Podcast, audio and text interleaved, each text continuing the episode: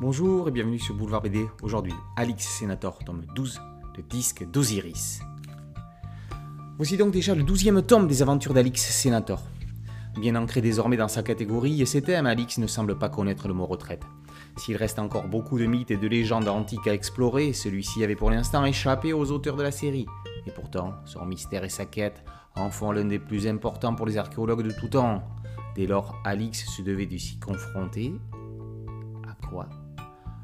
L'Atlantide. Tout commence en l'an 11 avant Jésus-Christ, à Abydos, en Égypte. Enoch, après un hommage nocturne et discret au reste de son fils, se fait enlever par des prêtres d'Osiris pour avoir détruit la mer des pyramides avec l'aide d'Alix. Lui qui ne croit plus aux divinités et autres est mis en contact avec une relique momifiée sacrée, la tête géante d'Osiris, le tout-puissant dieu des morts, et toutes ses certitudes s'écroulent. Un marché lui est proposé.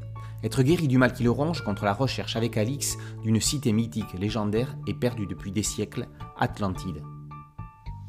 Enac Même du temps de Platon, il y a trois siècles, plus personne ne savait où se trouvait cette île fabuleuse, ni même quand elle avait été ravagée par un raz-de-marée. A-t-elle seulement réellement existé un jour? Un an plus tard, Alix, répondant à l'appel de son ami, revient en Égypte. Sceptique, il se voit présenter le fémur géant du dieu Osiris au temple d'Isis à Philae. Une expédition commune se prépare en vue de retrouver la cité des Atlantes et d'en ramener d'autres ossements, reliques de leur dieu. Alix et Enac vont y prendre part. Ce dernier trouvera-t-il là-bas le seul remède capable de le guérir définitivement de sa maladie mortelle? Ils devront remonter les sources du Nil et bien des embûches vont se trouver au milieu de leur chemin. Le disque d'Osiris est un Alix dans la plus pure veine de cette série qui, album après album, a su se démarquer de la série mère, tout en y gardant les ingrédients de base, l'aventure, les valeurs, l'amitié, mais également ce petit côté didactique. Car, comme à chaque tome, où est la part factuelle et où est la part fictionnelle? Parfaitement à l'aise dans l'exercice, Valérie Mangin réalise une fois de plus un doux et savant mélange dans le déroulé du scénario, magistralement dessiné par Thierry Desmarais. Son trait hyper réaliste donne énergie et puissance au récit. La maturité de ce dernier est à l'image de la maturité que Valérie Mangin a donnée au héros.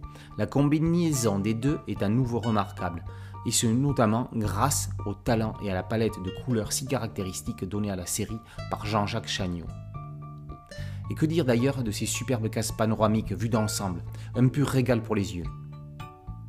Reconnaissons aussi que le découpage des planches en général donne le rythme nécessaire à la lecture de l'album pour que ça se fasse d'une traite.